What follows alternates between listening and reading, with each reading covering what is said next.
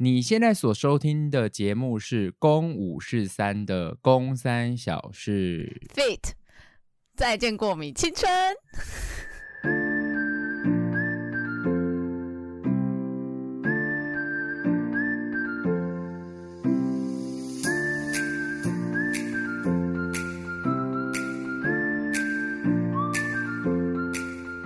大家好，我是拉拉。大家好，我是公耶。Yeah, 我们今天的公三小事有来宾，有一个我的好朋友拉拉。Hello，大家好，大家好，我是拉拉。因为这个礼拜呢，我妹跟聪聪他们各自有不一样的事情，是呃，一来是我妹她也是非常非常的繁忙，她换了一个新工作，所以她现在在做职前训练，然后她现在很多。大变动，他从台中要整个搬去台南，所以这个礼拜我就想说放了我妹一个假，然后聪聪呢也是上个礼拜刚忙完忙完一个演出，所以他也是先去放假了。那这个礼拜就由我来担任公三小事的主持人，但刚好呢，我的好朋友拉拉，他呢在七月的时候，我跟他带了魏武营青少年戏剧营，在高雄的时候，我有去他的节目，是客串吗？那叫叫算客串吗？不，就是也是来宾呢、啊，来宾。对，我就是我去上了他的节目了，然后我们当时其实就有说好说，哎，我们在因为我们每一年都会在高雄魏武营青少年戏剧营当老师，那我们今年下去的时候就说好说，哎，那我们这样刚好可以工作结束的时候在饭店录一集，所以我想说好，那我们就约好了，我们在高雄见面的那个礼拜要来录，殊不知我们在呃戏剧营的开始的前一天就下高雄，我们就在放饭店里面录了一集，是他的《再见过敏青春》，对。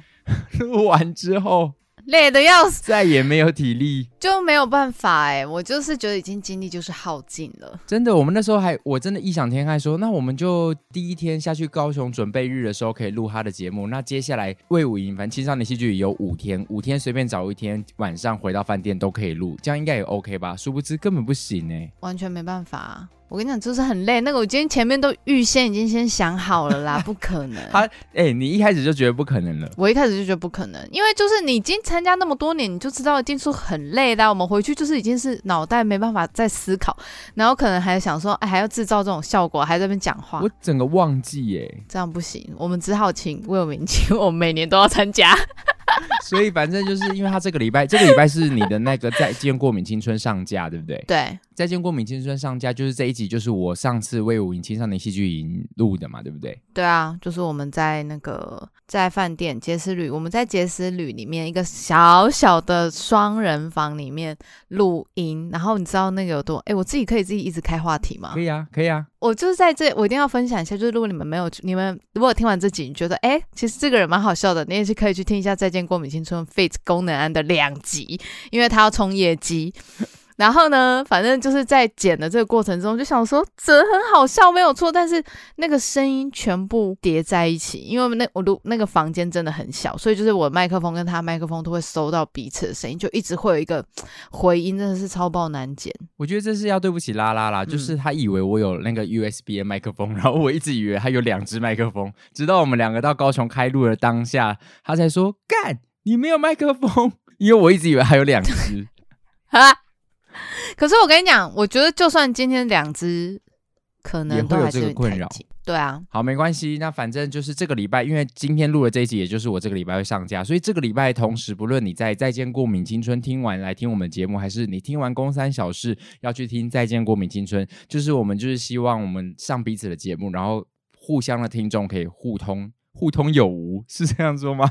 就是可以来 呃，你互相捧场啦，互相对，互相捧场，呃，互相支持，你来我往这样。而且不不得不说啊，就是公五至三会刚会开始，其实也要先稍微拜这位女子所赐，这位拉拉女士，因为是她帮我手把手，因为我是 Podcast，你是 Podcast 什么始祖吗？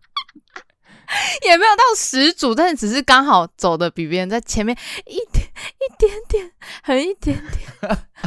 干嘛讲那么心虚啊？反正就是因为我也想做这件事情很久了，然后刚好拉拉他先做了，我就听了他的节目，我听到原来诶，他一个人在那边自言自语，其实原来不尴尬，而且他其实主持的蛮好的。然后呃，我就觉得说，那我好像也可以做，我就问他怎么做，他就手把手的带我走进了 Podcast 界。而且其实说真的，我们的公五四三有一点点有你的节目的影子，但是我觉得想效仿，但没有效仿的很好，有吗？因为拉拉他的节目的风格，各位可以去听他过往的节目，就是呃他。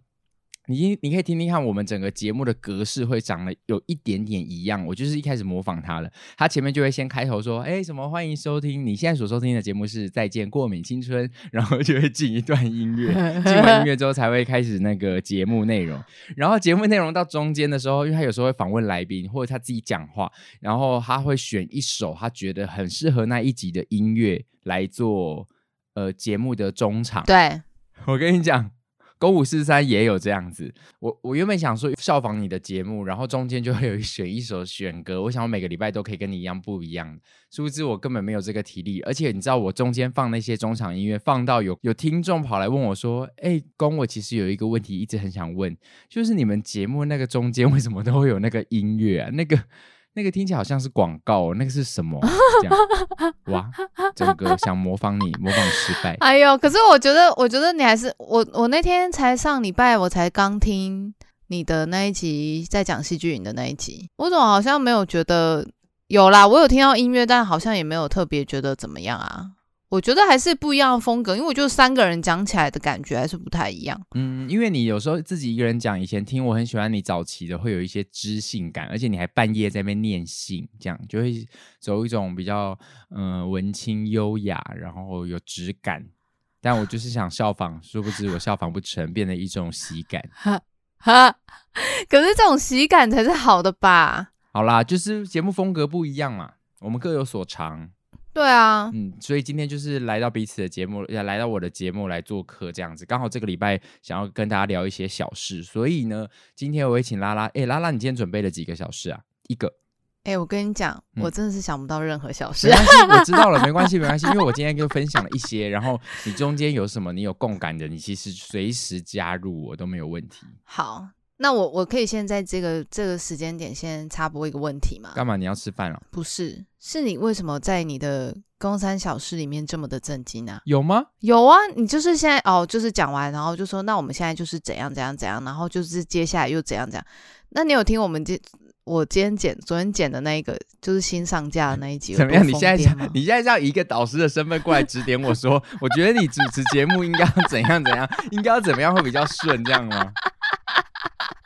不是，我只是在好奇说，这个会不会是你们节目的调性？就是你要以一个比较中性的角色去讲，就是跟来宾聊天，是这样。哦，其实我们节目目前来宾没有很多诶，上次呃有木木咖啡的阿法来到我们节目聊妈妈这一集，那这个礼拜小事就是你好像是属于第二个伙伴来到这边陪我聊共三小时。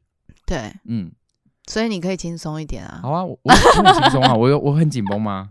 我有很紧绷吗？你听起来非常紧绷，就是好像要讲的很怎么讲啊？不能讲一些开玩笑的事情，感觉就是要非常的认真。可以啊，可以。好，那麻烦回到轻松的功能，谢谢。哎，等一下，你现在在点菜是不是？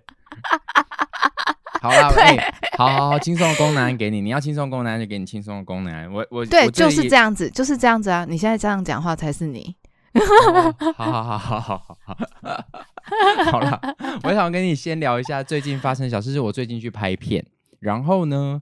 嗯、呃，在片场，其实不论在片场还是在剧剧剧场，我觉得都会有时候遇到这种状况。我不知道拉拉你有没有遇到这种，因为拉拉本身是舞者，对吧？你是跳舞的，对对、啊。我知道，我知道为什么你会觉得我很不松了，因为我有一个对象是听众。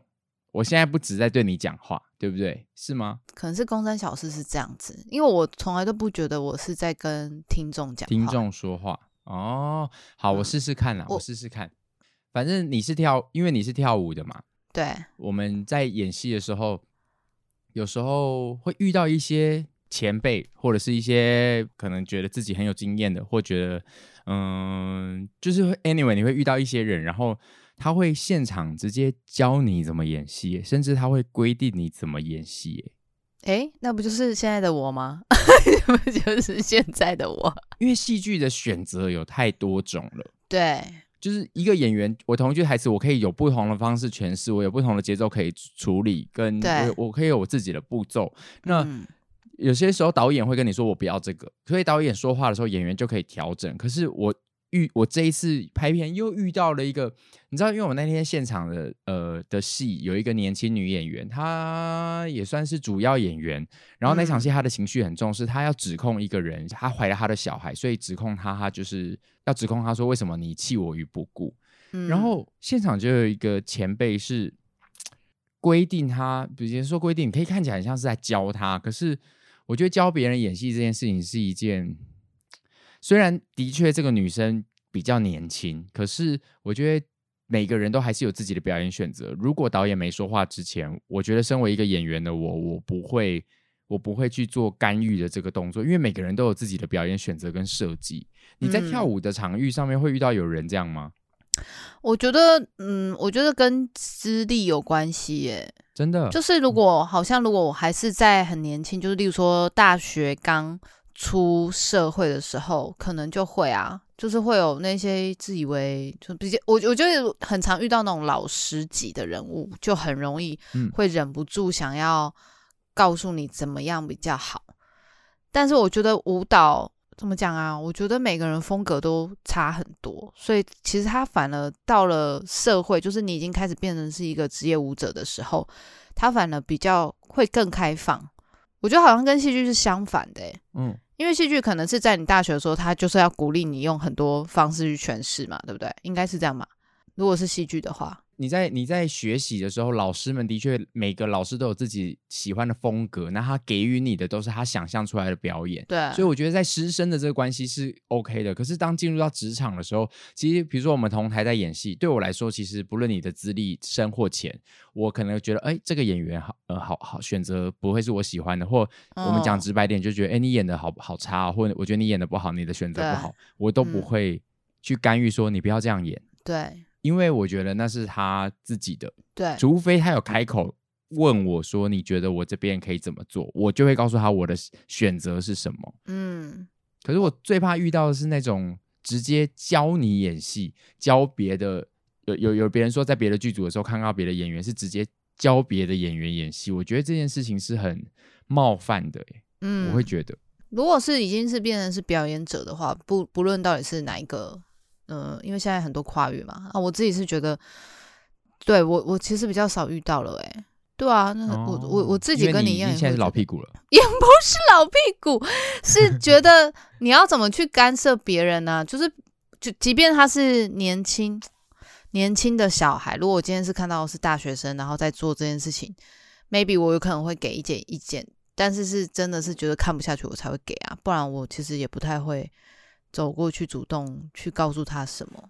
因为主要要讲的这个人应该是主要，例如说他是编舞者，他想要的那个方向，对，比较适合讲这件事情。如果我们两个都升都是同样是同一个职位的话，好像很难呢。对啊。就是如果你是导演，或者是你是呃编剧嘛，就是你有一些想象，你可以下来说。可是我觉得，身为演员，不论资历什么的，除非晚辈来问前辈，或有人来开口问你说，你觉得我这边台词可以怎么讲会比较好？嗯，不然我觉得这样子出手干预别人的表演选择，其实是。我知道出于好意，可是我有时候会觉得，反而对于我不知道那个女演员当下的感受是什么，因为她的情绪等一下表演需要比较激昂，可是我怕大家越给她这些笔记，大家越告诉她该怎么演的时候，她反而哭不出来，她反而那个情绪会跑掉。对，对啊，因为她当时脑袋要处理的东西其实太多了。嗯，哎、欸，我跟你讲，我真的有一次遇到，我去拍我我这几年我去拍了一个一个台剧，然后去客串某一个角色。嗯然后我到现场的当天，我的跟我对手的演员就是也是一个前辈，对，他就说：“哎、欸，来，我们来对词。”我说：“好。”我就跟他对词。结果对对对对对，他开始直接告诉我：“哎、欸，你不要这样演。我跟你讲，你这样你怎么演？”然后就开始规定我怎么演。哎，我那时候心里就凉了。我想说死定了，我今天怎么办？我他现在就开始规定我要怎么演，嗯、而且我做了一些表演选择。他跟我说：“你不要这样演，你你这样演太夸张了。”然后他就做了另外一个，妈、嗯、的更夸张。嗯，可是还是因为是因为它是剧，就是跟舞台剧不一样，是这样吗？可是我我有我的选择啊，我会觉得为什么你要规定我怎么演？我那一天其实拍下来我很不舒服、欸，诶，我会觉得这每一次这经历到，我都会告诉我自己说，不论以后我爬到什么样的位阶，我都不要这样子去对待后辈。对，就是去规定别人怎么演。我们的确都会有心理的表演想象、嗯，可是我们在戏剧营，像是我们在戏剧营的时候，我带孩子们，他们都会，呃，我都会告诉他们我的选择会是什么。但我就会说，你要舒服的过去，如果你过不去，那就不要做我的选择。而且我要我会说，我的选择其实只是白白种的其中一种。我现在给你们的都是我自己喜欢的或我会做的选择跟想象，那它不是绝对，所以。能够诠释他们的独白有太多了，我就跟学生们说：“你你可以，你可以现在先试试看我这种，但它不会是圣旨，它不会是唯一，因为一定有更多诠释它的方法。所以在学习的路上，我们好像会先从模仿别人开始嘛。对啊。但是后来大家会长成自己的样子。可是，在职场上的时候，我觉得去干预别人怎么演戏，好危险哦。嗯，那那我想，我想我在想，我刚刚在思考一个问题，会不会是？因为电视剧有很多都是偶像出身的人，所以就变成是他好像有一种习惯，是觉得说，哦，这个年轻人都应该长得好看，然后可能就不太会演戏，所以我们必须就是很长，已经他已经遇到这种很会演的人，或者是 maybe 我不知道他会不会演，但是可能他遇过太多不会演戏的人，所以已经养成是说。哦，他应该要用怎么样的方式去跟那个对方工作？因为跟年轻人工作会不会是这样子啊？你其实你这个讲让我想到，我前一阵子去拍戏的时候，也是遇到一个前辈。对，因为我们有时候在剧场有一个说辞，我们会说，哦，我们马走马克，意意思是说我没有真的用全力，我可能加速，然后可能原本我从 A 点到 B 点的戏剧路径，我可能走了需要走三十秒，但我走马克的话，我就只走两秒，我就。走到 A 点到 B 点，嗯，就是我可能从站起来看到你，然后把水泼过去，这个动作我们走马克，我们就没有真的走。所以你知道有一次、嗯、导演讲完戏的时候，我在片场我是走马克，嗯，我知道我等下走进呃对方走进来，我要看到对方，然后我才问说你们两个谁是谁的谁这样。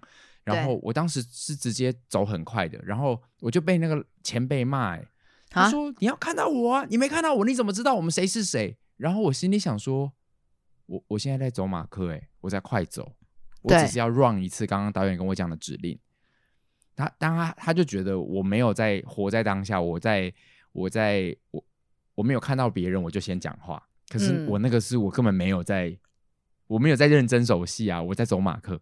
对。然后我当时很生气的时候，我也是跟朋友讲这件事，就朋友就说：“哎，会不会是像这些演员，他是遇到太多不会演戏的人，对啊，所以。”嗯，有时候在片场浪费太多时间，所以他就一律可能他也不认识宫南是谁，他就一律把你也当不会演戏的。所以对你在当他走马克的时候，他不知道你有经验，所以他就骂你了。哎、欸，我觉得是哎、欸，我就是这样，没错。所以我就觉得你刚刚讲那个让我想到我上次发生的事情。可是我觉得这那我就要提醒我自己，以后我是我，我可能就不喜欢是这样工作模式的人。那我以后不要成为这样的人。对，是没错。可是，嗯，可是我总觉得好像你就是只要还是在这个圈子里面，好像还是会一直遇到这样的人呢、欸，好像没办法避免。可，可能我之后还是会遇到要规定我怎么演戏的。其实我已经遇到了大概两三次了。啊，啊，是同一个人吗？不同，不同，都遇到不同的前辈。有一些我觉得是，我是觉得舒服的。而且他会说：“哎、oh. 欸，我跟你讲，你台语，你台语不要那样讲，你怎么讲比较顺？哦、oh.。然后，但他之后事后还会绕回来说，怎么样？你刚刚那样演有没有觉得比较顺？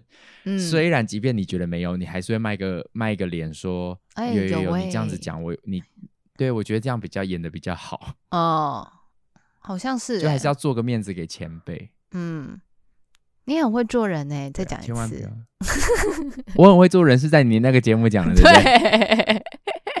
但我忘记是为了什么，但我说你很会做人呢。然后我最近在工作场域上，就是有听到一些伙伴们聊到，可能跟我应该不是最近啦，就是一直以来都有听到我一些身边朋友去跟我大学老师合作，然后。都抱怨了很多声音，好想听。哎、欸，拉拉，我问你在学校的时候，你小时候在学校的时候会觉得哇，很崇拜老师，老师是神。对。但走出社会才发现，哎、欸，老师其实也是人，老师也会吃喝拉撒睡，然后放屁也是臭的，老师也是有恶名昭彰的时候，然后也有人把老师说的一文不值。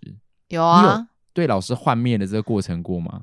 有啊，可是我的幻灭应该，嗯，还没有出社会，我就已经对这个人幻灭了。哦，真的哦，就是因为只要就不崇拜他了，这样。对，一开始我觉得应该是说，只要没有工作之前，他只要是老师，就是你只要只有可能一个礼拜看到他一次，你知道，就只有只有他的课的时候会出现的时候，你就会觉得说，天哪，这人很完美，很有才华，然后舞又跳得好，又长得好看，然后又好像很聪明，什么都知道。可是你跟这个人开始真的工作的时候，你就会对这件事情完全的幻灭，是完全的那一种哦。你就想说，哦，我之前看到那个人是谁啊？他 是你的画面是怎么样？他是怎样？就他是一个形象很好的老师啊，我我我觉得是这样子。但是因为他那个时候可能跟我的同学就是走得很近，嗯、然后开始你就会觉得说，嗯，那我们我们之前他对我们的好，是不是只是因为这个同学，所以他才对我们好？那很多时候好像就是、嗯、就是很现实，就例如说，可能例如说上课的时候，原本都觉得说他很愿意教你什么干嘛的，但是后来你就会渐渐发现说没有诶、欸，他其实都是只有在看那个同学，或者是他他会录下来哦，就是因为他很喜欢录我们上课的样子，他就说这个可以给你们看，然后你们可以自己看看你们跳的样子。我跟你讲，从头到尾他都只录那个同学。因为我就是很喜欢观察别人嘛，所以我就发现说他根本就没在看我们其他人的时候，我就索性也不跟我那个同学同一组了。我就是直接就说，那我要去下一组，我不要去那一组，因为反正他也不会看我。啊，你那个同学长得很漂亮吗？呃，还行，跳舞很好，就是跳跳的很好，条件很好，哦，就是可以是那种第一名毕业的那种。但是就是呃，那你的条件好吗？我不是老师会喜欢的那一型啊。就是那种土法炼钢，对，我是我是真的是出社会，就是离开体制之后，我才找到自己的路的人。诶，那老师会喜欢是哪一型啊？老师会喜欢的就是好用啊。我说的好用不是色情的那种，我是说，我是说，就例如说排舞的时候，他可能呃，如果是以演戏来说，应该就是例如说特别聪明，他可以很快的掌握老师要的是什么，或者导演要的是什么。他不需要再摸索，不需要再、嗯、呃非常多的沟通，好像他可以一个人变出十种样子的他的这种可塑性很强的啦。我觉得应该是这样子，老师喜欢的都是这种啊。那舞蹈系就更再更现实一点，就是你身体条件要很好，就是你要高啊，你要瘦啊，或者你要什么？对，然后你要长得好看啊，脚背要很大啊，然后筋开腰软啊，脚可以举到一百八啊，这种。好残酷哦。对啊，很残酷。其实戏剧也会啦，每个老师都还是会有自己比较喜欢的学生，我觉得是一种缘，也不要说偏心，因为不论你是你是什么领域，总会还是你自己会有你自己很喜欢的学生，你觉得他很不错，然后你可能跟他也比较投缘，所以我觉得。在舞蹈上，你刚刚讲的比较是外在条件，可是呃，在戏剧领域上也是会有老师会觉得，哎，那个学生就比较得我缘，我们也会觉得我们跟哪个老师比较投缘，会走得比较近。有些学生因此也会得到比较多的关照跟机会。但我今天要就是要分享这个，也就是。其实我在大学快毕业前，就有时候跟外面的人工作，就会说：“哦，你们那个老师哦，哦，他在剧场超黑的。”就有听过他一些黑话的时候，我也不会因为这样子去影响我对老师的观感，因为我就会想说，老师人也是人，老师也会惹着一身腥，在某些事件没有处理好的时候，也会被别人说嘴，我就觉得这很人之常情。嗯，但有其中一位老师。他的黑名已经黑到我在最近在听的时候，我都会已经忍不住会影响到我自己，想说为什么老师会这样对待别人呢、啊？因为在剧场界的确有很多，呃，很多时候为了扛票房会找明星，对，所以有很多去跟那个老师合作的人，他可能还不是名人，但他就是会，就是那被对待的那个差别感真的是非常非常的重，就是。照顾明星照顾的无微不至，可是把其他人当就是说啊，你们就是年轻人，你们就是要熬。然后很多时候大家时间被耗在那边，他们的感觉是我们没有被得到应有的尊重。不用说你要。得到多好的待遇，但是他觉得有有很多人会觉得我连基本的尊重都没有。对，好，反正最近就是对这个老师，我自己是有点幻灭啦。那个幻灭感，我是觉得很强烈的。老师对身边的人做的事情，已经有点让我到我觉得不是很舒服了。我觉得回到剧场这件事情，剧场为什么珍贵？是我们都是人对人，然后我们在里面是一起来完成这件事。可是。当剧场变成是一个只以商业利益为考量，这个可以理解，因为剧团要生存。可是你可以在作品上商业利益为考量，可是你对待人不能够眼里只有商机，嗯，然后你把人的这个根本抛掉，让别人跟你工作是不舒服的时候，我就会觉得不喜欢，嗯、我不喜欢这样子，嗯、所以就会心里有一点点对这个老师曾经很崇拜的这个老师，我有点幻灭。对，对，但是这其实也很现实啦，就是我们就是 nobody，所以嗯，除非就是你成为 somebody，在这个社会上，对啊，不然你就是。得不到呃看重，嗯，但是我不觉得每个团都是这样，一定还是有团会对人的根本是很友善的，是会尊重，不论你是群演还是你是主演，你是主角还是次要角色，他们都是一视同仁的。我觉得那给大家的感觉才是舒服，这也是剧场这么迷人的地方，而不是一切都这么利益为考量。嗯，我但我我发现好像是戏剧比较容易会有这这个。嗯，真的哦，你们舞者会有辈分之分吗？比较还是没有？顶多就是看到老师，但是大家都是一样的啊。所以我我真的是进到了剧场圈，也不是剧场圈啊，就是到了戏剧的领域的时候，我才发现说哈，原来大家这么幸福哦。什么？谁幸福？戏剧的人啊，因为我们舞者以前就是妆也自己画。也没有法妆这个东西嘛，妆自己画，道具自己搬，衣服自己弄，然后衣服也要自己带，然后呃地板可能自己拖，扫拖也要自己整理，就是所有事情你看得到，例如说 crew 去帮你们做什么，妆法老师帮你们做什么，然后还有服装助理去帮你们做什么，这些事情在舞蹈圈是一概没有的。以前真的哦，对，是没有，就是你你你所看到的东西呢，哦、就是只有舞者 only，就是舞者。没有其他的任何角色，然后我是真的是跟戏剧开始合作的时候，我才发现说啊，原来原来有这么多人在帮忙后后台哦，我是有吓到的诶。所以你像是从对，你像是从一个贫民窟出生的小孩，然后所有东西要亲力亲为，然后进到了大城市，才发现说哇，原来有糖可以吃哦，原来有枕头可以睡，对，原来有床哦，就是哦，原来原来人类是睡床的哦。就是就是这个路线，就想说啊，一切都对我来说很冲击。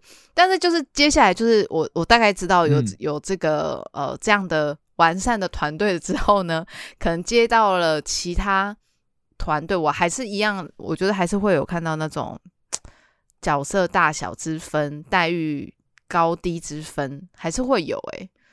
所以，我大概能理解你你刚刚说的这些，就是怎么会有这种情况发生？因为我那时候看的时候，我会觉得说，哈，那所以就是主角们都是人啊，我们跳舞跳得要死，在旁边流汗的这些舞者都不是人吗？还是怎么样？对啊，我觉得位阶不可否认，位阶就人的社会就存在着位阶，可是我们有必要去强调这个位阶或哪？位阶本来就自然而然会发生嘛，那我们还需要去拿荧光笔去画那个位阶的重点嘛，去把那个位阶凸显得更怎么样嘛？我就会觉得没有必要，因为最终都是一死，而且我们人类在这个地球上其实活的也那个时间也超短的，我们的人类历史在整个地球的百分比上，我们占比超低的。对，我们到底算什么啊？太自大了，哦，好严肃哦！怎么觉得你这个礼拜好像过得很黑暗呢？哈，就是我跟你讲，这整个八月，这整个八月对我来说都很，我整个人处在一个焦躁的，尤其是像这个月我要处理的是还有搬家的事情，然后我还要拍戏，对，然后要去到其他城市工作，去高雄，所以当所有的事情都卡在这边，然后再来新家要好了，还要开始弄准备理解贷款这件事情，嗯、所有的事情都卡在这个月的时候，我这个月其实我是很没有办法。我我对我来说是很冲击很大的，尤其是要搬家这件事情。嗯、可是我因为我我觉得我搬家的次数不多，嗯、我大学就住从大二住到大四。所以我自己要乔迁的机会没有很多，所以我才理解到原来有人有的人是每年都需要搬家的情况，他可能需要换租屋处的时候，其实原来搬家这么的让人焦躁，你就知道，因为你要搬家，同时还要工作，对，你就知道，你有常这样子吗？我就是一个寄居蟹啊！你每年都要搬吗？我我是真的是因为现在住诶、哎、台南的那个房子真的是住五年比较久，不然我前面也是就是一直搬啊，嗯、我就是从。高中就是一直在换住的人啊，就是呃，应该因为说我们家没有一个回家的地方，嗯、应该是跟你现在差不多吧。就是你的东西都会只有在你身上，你没有一个你知道吗？归属就是，比如说你要回爸爸家就可以回去啊。你可能小时候的东西都在那个地方的这个地方，你有吗？你是有的吗？其实我有，小时候东西都还在那个家这样子。对啊，那就还好。那因为我是完全，我是完全没有这个地方，就这个东西，这些东西都会随着我租到哪里，我就要搬到哪里。嗯，所以哦，我就搬很多次家，对我来说，就是这些你以为曾经小时候很重要的回忆，它会逐渐慢慢变少，变少。你大概理解我的意思吗？就例如说，可能小时候你可能觉得，哦，爸爸送给你的一个芭呃那种芭蕾舞娃娃，然后是那种。瓷的瓷器的，你会觉得说天哪，好珍贵。那个时候他特别买了一组五个给我，可是你搬第一次、第二次超级重，然后你搬到四楼的时候想说，好、哦，可不想再拿这些东西，你就会把这些东西丢掉。然后你在下一次搬的时候，你就是有一些东西你会觉得好重要，以前美少女战士的那些贴纸好重要，一定要留下来。然后你搬到下一个地方，你就想说，哦，这个一直会长灰尘，你会把它丢掉。所以你就是会随逐次觉得你人生。真的不能丢的这些东西，就是充满回忆的东西，你就会慢慢丢掉。我那时候之前在 Netflix 有看到一个，好像是要教你如何怦，呃，是不是怦然心动的什么整理术？对对对对对对对对对。还有，我觉得他整个节目虽然很 boring，但是 我觉得他有讲到一个很关键的点，是你对于这些物件的眷恋。你会觉得东西丢掉了，它好像就会消失。但是其实你好好跟这个东西说再见。例如说，我现在看到了一个一个安全帽，好了，我觉得这个是以前可能我跟另外一半前任什么他送给我了，我这个东西绝对不能丢掉，我要留着，这是我跟他之间的回忆。但是如果你已经把这个回忆收到你的脑袋里面的话，它的生命就是存在的，它就是存在在你的回忆里面。所以，即便它这个东西它物件已经不在了，它还是在。会很哲学吗？好棒哦！哎、欸，我懂哎，我我好需要。我突然因为你知道，尤其搬家的时候，你会面临到很多抉择的问题。然后有很多时候，你知道是那种我有多夸张？我有那种这样看一看，想说它好漂亮哦，是粉丝送我的。对、嗯。可是我用不到，那到底要不要好好丢掉好了？把我已经把它丢在垃圾袋里面，因为我就是用不到。我放那边一年，我根本没有碰过它。然后。我在整理了两天，因为那垃圾还没丢，我又把它从垃圾堆里面挖出来。哎，你就是新家，就是会是垃圾回收的场所。哎，你就是那些东西会越、就是、哦，那些东西可能不是垃圾，可是你就的确会有越来越多。哎，所以我觉得突然常突然觉得常搬家好像是一件好事，因为像你搬家搬成这样子，你就会知道说这有多累，然后我不需要再对这件事情有依恋，所以你越丢东西，那你有越丢越潇洒吗？呃，有啊。完全，以前我是那种衣服，我可能就是想说，我有一天还是穿得到。可是到现在，我是那种，我如果 你知道吗？就是觉得说我有一天一定还是穿得到的这种，我就是会自己有无限的想象，maybe 他什么时候会穿什么什么之类的。可是就是到了我现在已经是可以，我只要一年没有碰过这个东西，没有碰过这件衣服，我就会丢掉，或是卖掉。或者回收，那你还会这样再继续买，一直买新衣服吗？还是这也会减少你买衣服的欲望？我觉得丢衣服的时候，你就会减少 你买衣服的欲望。但是你你现在没有来丢的时候，你你还是会持续的购入新的衣服吗？没有，我跟你讲啊，有一个方法是，如果我要买的时候，我就必须丢一件。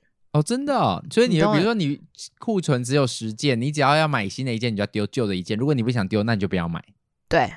但是这个这个方法呢，我从来没有实践过。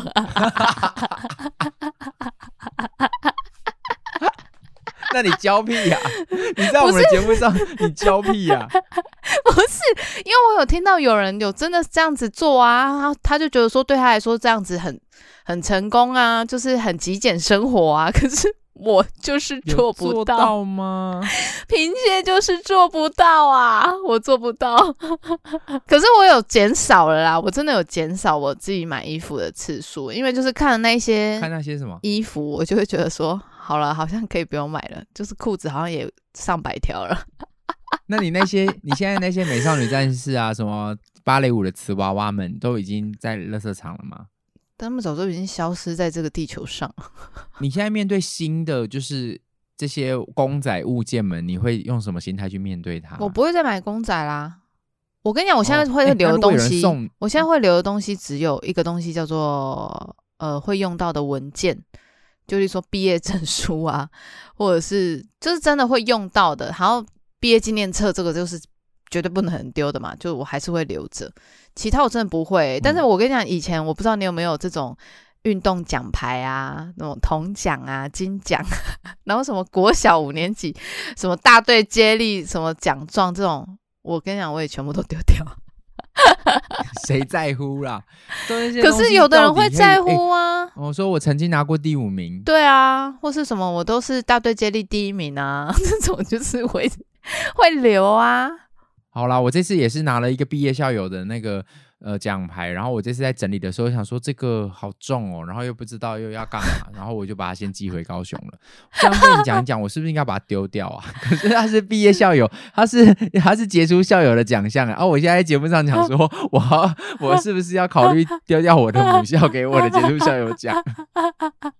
不是啊，他那里是不是会有记录啊？他有记录就好了啊，你干嘛要留？对啊，你也不会平常拿着这个奖项到处去走在路上说 我是树科大的杰出校友，我是第一届杰出校友。你看我有这个奖牌，对啊，你也不会一直捧着到处去。对，而而且其实摆在家里摆饰，现在其实会在家里摆奖牌，蛮怂的耶。谁啊？是是是谁？大概只有爸妈吧，就是那种。家庭关系很好的，妈妈会吧？对啊，就说哦，这是这是他小时候什么几岁得的奖牌，这种只有爸妈会做的。而且你知道，有的奖杯，有的那种早期奖杯做的是那种很丑、很大又很不丑啦，很大片，叫精神总锦标那种，你知道 有四根柱子的，然后上面还有尖尖。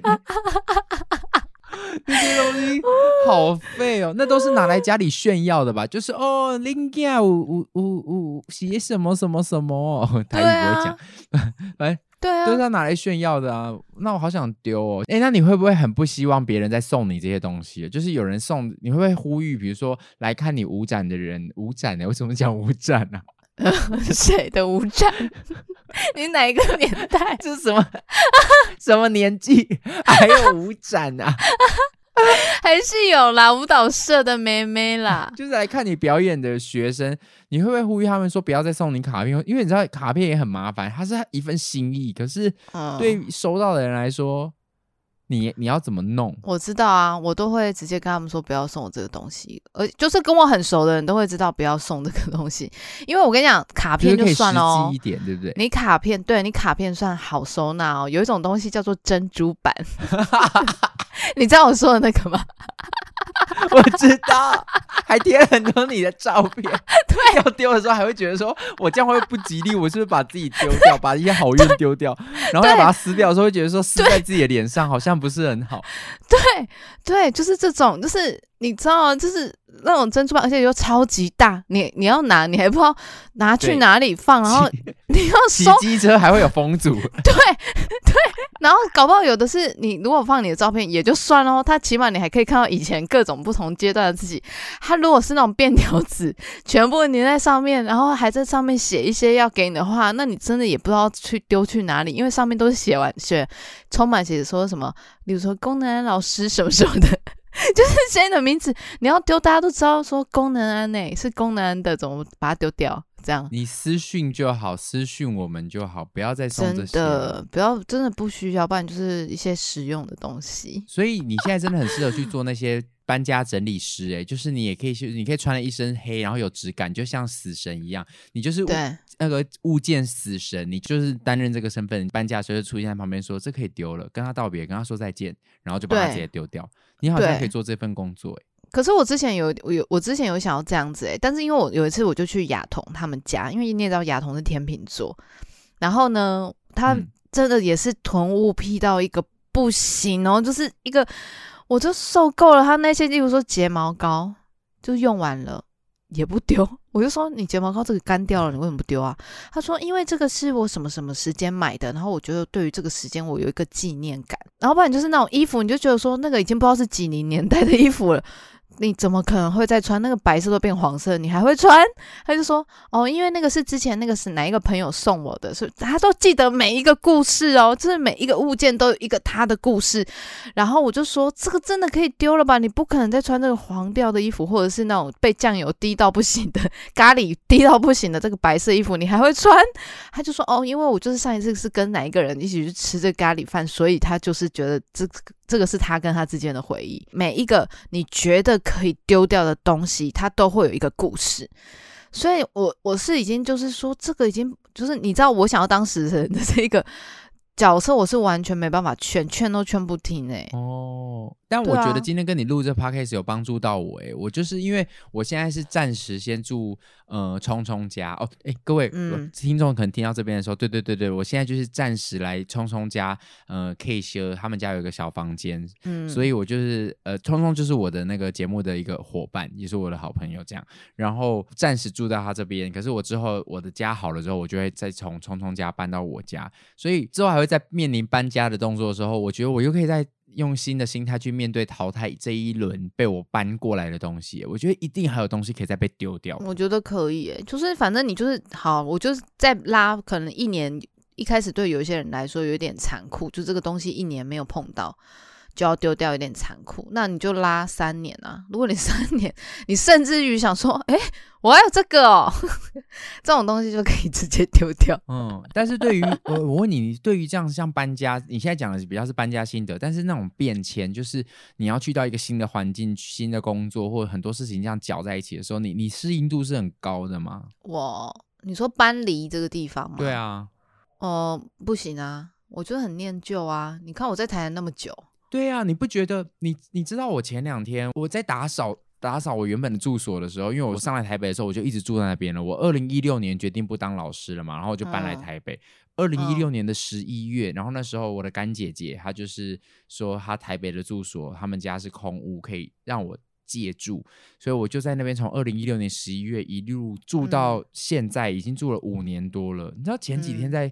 搬出去的时候，虽然住那五年，你还是会有很多抱怨，会觉得说，哎，这房子这个摆设好想动哦，可是不能动，不是你自己的家。然后你会觉得，呃，有些有些时候有一些水管有些臭味。可是，在这些在最后要道别的时刻的时候，真的有一个心里有一些感慨耶。你有看我前几天发的那个文吗？就是你知道我有几次是在那个我泰山的家哭的呢？那个哭是觉得很感谢这个空间陪伴我来到台北，很陌生这个台北的城市，但它至少在我。刚搬来台北的时候，我有一个居住的地方，然后慢慢慢慢那个地方也给我有家的感觉。虽然大家都会觉得泰山离台北市很远，可是我很喜欢那边的生活圈。其实那个房子我自己也住得很有感情。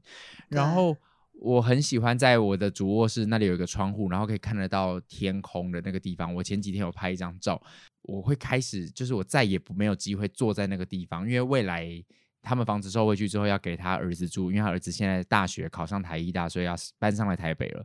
也就是说，我再也不会去住到那个空间，然后有机会坐在那个床上看那个窗外的景色。因为我很有时候很喜欢，比如说今天没事，我就在家里，然后下午我就去房间，然后选几首我很喜欢听的歌，我觉得放着那个音乐，然后看着窗户，有时候呃跟宇宙啊，跟宇宙说说话，或跟或祷告。对我来说，那是一个很放松的时刻。嗯、你知道，我对于这个空间的消逝感，就是对于空间的这种离别感受最强烈。第一次人生是在我国三那一次，就是国三毕业的时候，嗯、毕业前有些课就会慢慢的只剩最后一次上课的时候，然后那一次是在理化教室，我知道那是我国三最后一次的理化课，然后要离开理化教室的时候，我看着那个理化的教室的后后门阳台，我们理化教室好像三楼还是四楼吧。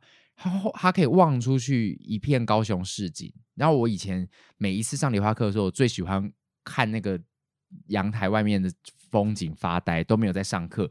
然后我看着那一片景色，我最后要离开教室的时候，我第一次意识到说：天哪，我再也没办法从这个角度、这一个高度看得到这个视野的高雄嘞、欸。就是我现在随时都可以回高雄，可是从那个角度看到的高雄风景，是我人生最后一次。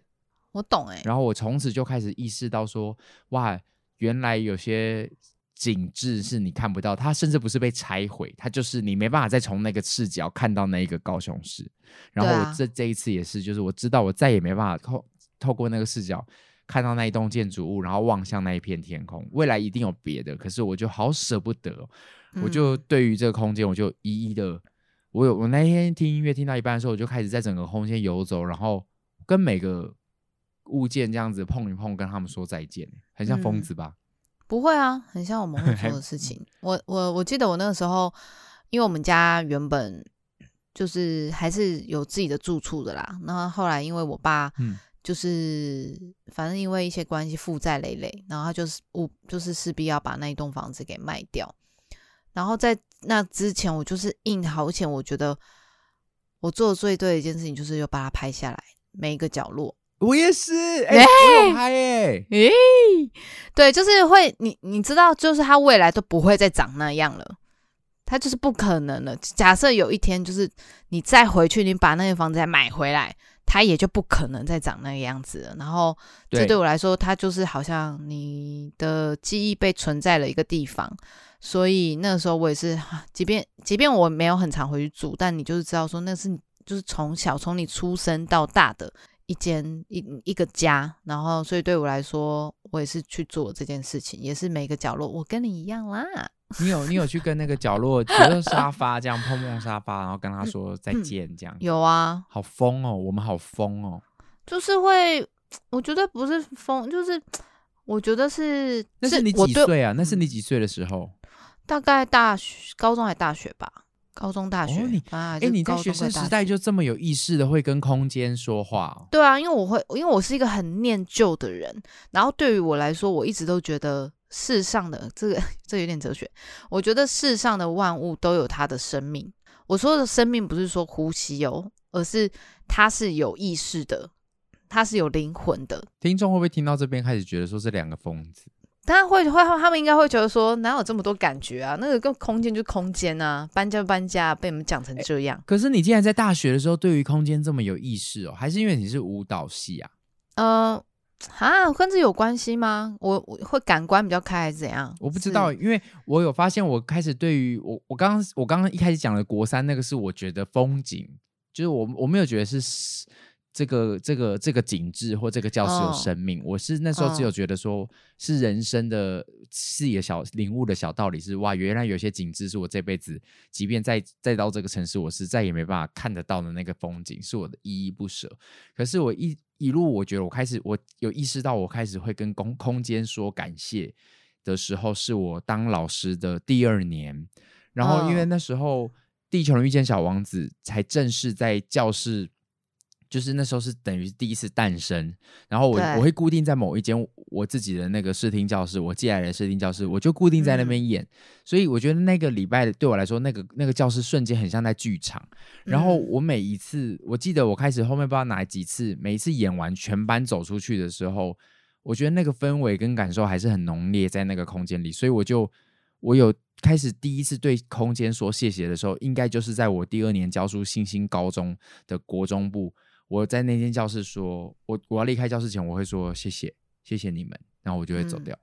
嗯，然后我才开始对于空间更有意识。我相信所有的空间，它都会，当你对空间好，空间也会对你好。对。然后是第三年回到福山国中教书的时候，你知道我会到什么程度？我会到走在路上，我看到有垃圾丢在路边。以前以前国小老师都会教说，我们人要随手捡垃圾。我以前都不会做这件事，可是我开始做。我就是在当第三年在福山国中教书的时候，我在走廊上，我会觉得这一个学校这个空间提供给我，让我可以在这边工作，让我在那边有有生活，然后我可以培养养分。我觉得那我也要善待这个空间，于是我就真的在学学校园里面看到地板上有垃圾，我就会随手把它捡起来。嗯，而且那不是要捡给别人看，因为旁边没有人，我也会去捡。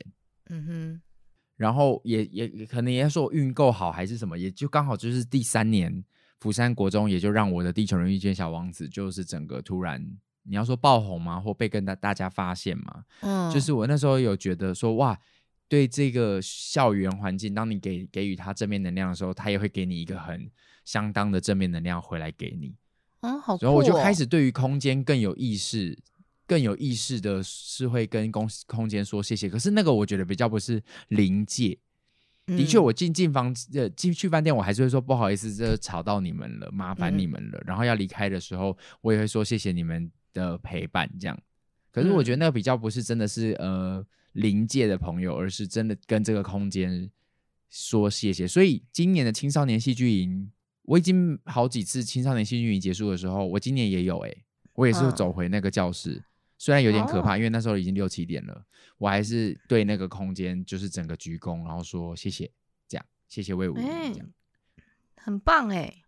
嗯，我今天也是啊，我今天我今天有一部戏杀青，我在基隆的暖暖高中拍，我也是好好的跟校园说，就是谢谢这样，然后我就走了，嗯、也是鞠躬。可是如果路人来看，一定会觉得很可怕，因为现在现在是农历农历现在还是七月嘛，我不知道。但是鬼门开的情况下，在做这件事，大家一定会觉得你是神经病。但我就觉得，嗯，嗯，我会有这个习惯，我觉得蛮好的、欸，就是会我。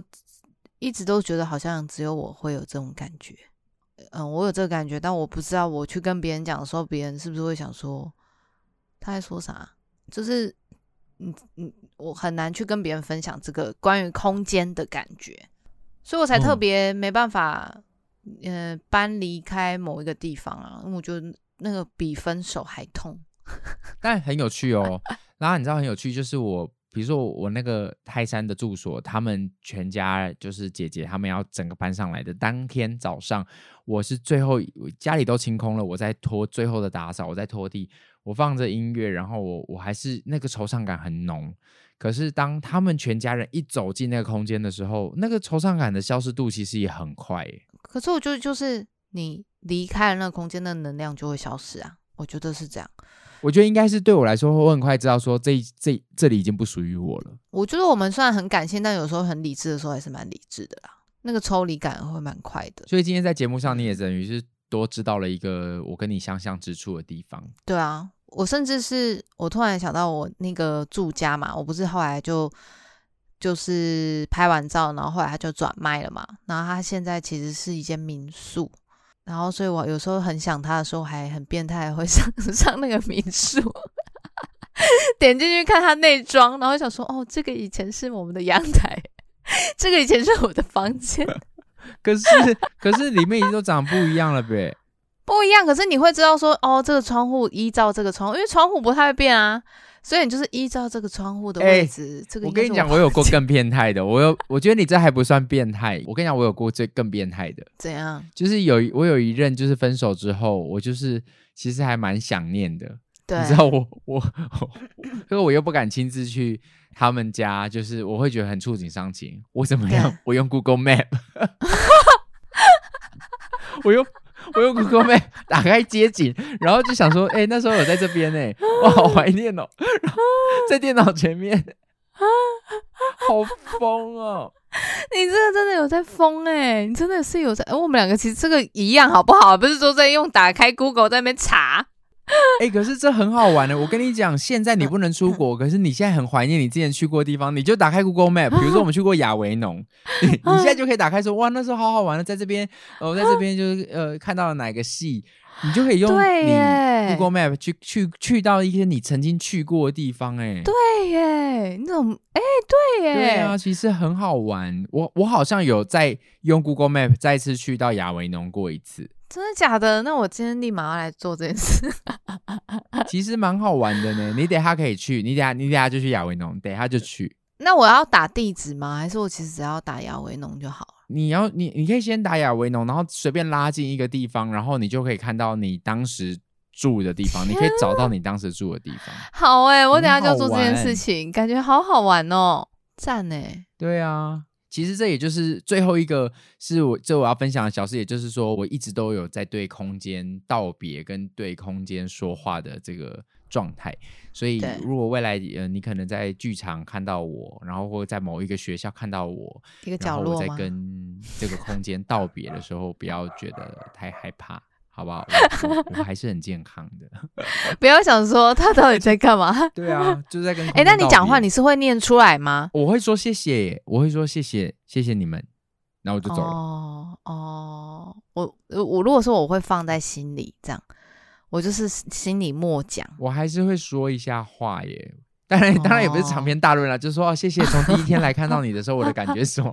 就也没有这么多，但是我我我就只会简单的。跟这个空间鞠躬谢谢，但我就觉得回到，因为我没有现在没有固定的上班地点，可是如果在听的同学们，你在校园里，或者是你现在是在哪一间公司上班，我觉得你可以试着对你现在所存在的这个环境里面友善一点点，你去看一下这整个，嗯、呃，现在讲好灵学哦，就是这整个空间。你要说宇宙吗？就是当你善待这个整个，它可以小到只是你的房间，大到是你的住所、你的工作场所，然后你学你的学校，或更大的是你善待这整座城市。你去看看它这个，它会不会像回力镖一样，它会以更大的能量来回报？嗯，我觉得这是是可以成为，也也也可以训练我们成为一个呃懂得感恩的人吧。然后不要太自大，觉得自己什么很了不起。你真的是一个充满正能量的人哎、欸，嗯、我只能这么说。也没有啦，我有时候很多时候自己男生月经来，哎，你知道男生有月经吗？哈？你是哦？你说情绪哦？你，你说情绪吗？情绪周期？男生是有月经的哦。但是我以为是，是有个周期的，会在某个地方的时候会有个周期性的，男生还是会有一个心理上的。某一个状态，你只要在 Google 打呃男生的生理期，也会有看到，只是我们不是像女生一样会呃流出血或实体的液体。这样讲起来好变态啊！就是我们我们的生理期是用另外一个方式的，所以在某些、嗯、在每个月的某些时候，我们也会变得可能比较躁动或情绪比较低落，那都是生理期来的时候哦。对，最后听到这边啊，你会觉得我跟拉拉有有这个地方相似之处，可是。其实我们有非常多相似之处。我跟拉拉会这么好，是因为我们两个都天秤座。然后我们在分享，不论是感情的价值观，或跟对朋友的、对自己的心理的小剧场，我们的想法几乎就是一模一样。所以我第一次上《再见过敏青春》他的 podcast 的时候，你的主题当时叫什么啊？我的主题，呃，世界上怎么会有一个会有一个什么如此相像的人，这样之类的，反正就在说有一个跟你一模一样的人。我们两个是。二零一零年的时候，我们一起去到法国亚维农艺术艺术节，艺术节，艺术节，我管他的，反正就是我们两个去到那边。可是我们两个不是一起去，因为当时台湾去了五个团队还是四个团队，我们两个是不同团队，嗯、所以我们对彼此其实没有什么太多印象。嗯、但是我们都共同在法国亚维农生活了一个月，然后却没有任何交集。我们有出席一些共同的场合，都没有交集。然后一直直到二零一六年，我们合作了一部。舞台剧，然后他是动作设计，我们才认识了彼此，然后才知道原来我们两个在六年前有去到法国，在那边在那个小镇里面一起生活，可是我们都不知道。后来我们的缘分更深，是从二零一八年，我们每一年在青少年戏剧营担任导师的时候，我们那个礼拜就会很密切的工作，才发现我们有很多相像之处。每次分享一些想法的时候，对方的反应都会是对对对对，对，就是这样，就是这这个。这个反应就是我们每一次丢出自己的想法的时候，我们两个都会有的反应，所以我才去上了他的那个节目啦。他就是帮那一集定义为你相信有一个人什么跟你跟你一模一样嘛，所以他只是女版的功能啊，我只是男版的拉拉。没错，你们有兴趣可以去听《再见过敏青春》那一集，第一季的嘛，嗯、对不对？对，我们第一季第一季就是比较沉稳啦，啊，你第二季比较疯癫啦。对，第二季就是开始转型，可能我个人也开始在转型。呃，我也不知道为什么我第二季开始变得比较疯癫，但是就是想要以一个可能，因为我比较多自言自语的时候啊，我知道，因为第一季的时候是真的我失眠，我那个时候就是很很一个一个一天只睡一个小时，好疯哦，很疯吧那个时候，对，然后所以就那时候也刚好是疫情最严重的时候嘛，然后很长时间在家，所以就可以做一些很多自己很安静的事情，就是例如说我可能可以在家很。哎，我我一时之间也想不到我自己可以干嘛，但是我 那个时候就是比较安静，我觉得我自己是比较安静的状态，因为我很常自己独处，嗯，所以我那个时候也是开始慢慢就是说，那个时候的我好像比较稳，嗯，但是因为现在的我就是可能又开始疫情就解放了嘛，然后开始要跑来跑去，然后会觉得自己的状态比较不一样了。所以第二季的我就也会跟着不一样，就有点像是你说每一周我可能每周每一周我的我们都会有心境不一样的时候，对啊，嗯、差不多就是这样。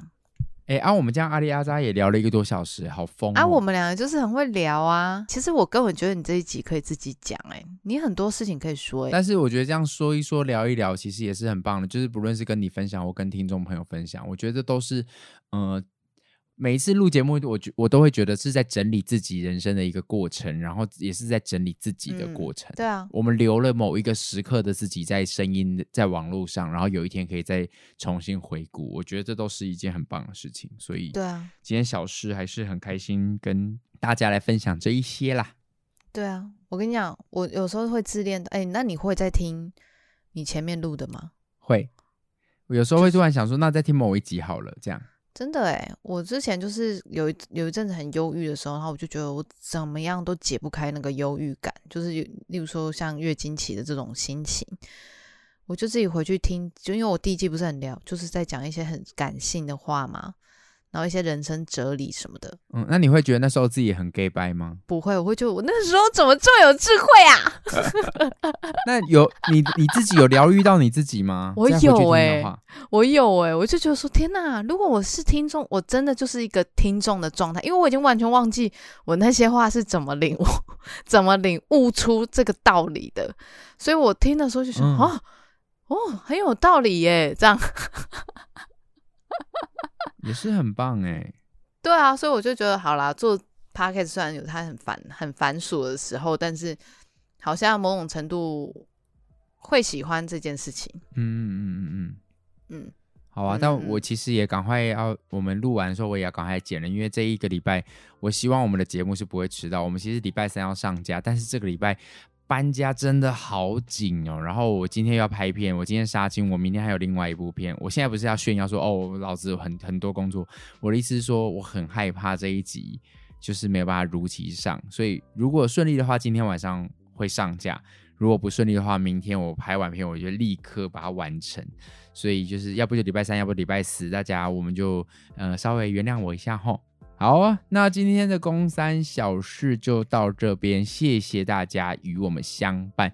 然后我也要学拉拉一下，就是这是需要一个大家赞助的节目，呃、还是需要资金？你都怎么在你的节目上？因为拉拉很多人抖内啦，就是拉拉就是他说他每个礼拜就会有人有人抖内给他。拉拉，你都怎么样子拉到这些赞助的呢？你都怎么讲？哦、你在我的节目上讲讲看，借你金口。借我金口，我是真的每一个礼拜都会有哦，因为我跟你录完那一集还没有抖内嘛，对不对？然后我还想说，哇，这礼拜真的没有了，就一打开啊，有两个，就这样，多少钱？好险，好险，没有啊，就是差不多。三百块，三百五，三百五，但是有就不错啦。很夸张哎，你做节目可以这样子帮助得到你。那来来来来，你你你说说看，让让我来让后辈来领指教，学一下学一下。你说啊，我想一下，我现在应该要讲什么？反正就是就是因为我们做节目是真的很辛苦。好吧，就是像刚刚公讲的，就是他可能要搬家，又要拍戏，又要做什么，然后就还用琐碎的时间，就是在睡前。你看，我们这是睡前，像我昨天剪片还剪到几点？我还剪到十二点半，就已经很想睡，然后眼睛都干到一个不行了，我还在那边一个一个剪，然后再重复听，再重复听，不知道几万次。但你想说，这会跟 YouTube 上有收益吗？没有，我们这是没零收益的，所以我就觉得这个就是我们在做 Podcast 这个，就是主要还是想要分享一些。让大家也可以陪伴大家的一个状态，所以会希望大家用一个微薄的，就是你们能负担的方法，然后可以赞助我们，让我们可以有持续做节目的动力。起码请我们吃一个卤味吧，可以吧？吃一个卤味哦，可以可以可以吃一个串烧，吃一个串烧，吃个串烧大概一现在在台北牛肉串应该就是一百八一串吧，对啊，差不多。对啊，或者是就是我们很累了，明天早上要如果你又要拍戏的话，那起码可以有一杯咖啡吧。可以吧？现在咖啡哦，可以，可以有一杯咖啡，让我明天早上有精神拍戏，这样好哦。我看看这个礼拜会不会有不一样的变化。哎、欸，大家最好赶快回去抖内容。我现在这样子也很有业绩压力耶。好了，今天谢谢拉拉来到公三小事跟我们分享。所以大家如不论听完这一集，如果还喜欢的话，也记得好了，不论你喜不喜欢，也都可以去在 Podcast 上面搜寻《再见过敏青春》，也可以收听拉拉的节目。那拉拉的粉丝朋友们也也可以。收听我们公五十三的节目，对，今天这礼拜就到这边喽，我们下礼拜再见，拜拜。下礼拜见，拜拜。哎，下礼拜见，我没见呢。下礼拜拜拜。对啊，下礼拜你又不会来，讲的好像是我每一集都被人固定来宾。对啊，下礼拜见个屁呀、啊！拜拜，拜拜。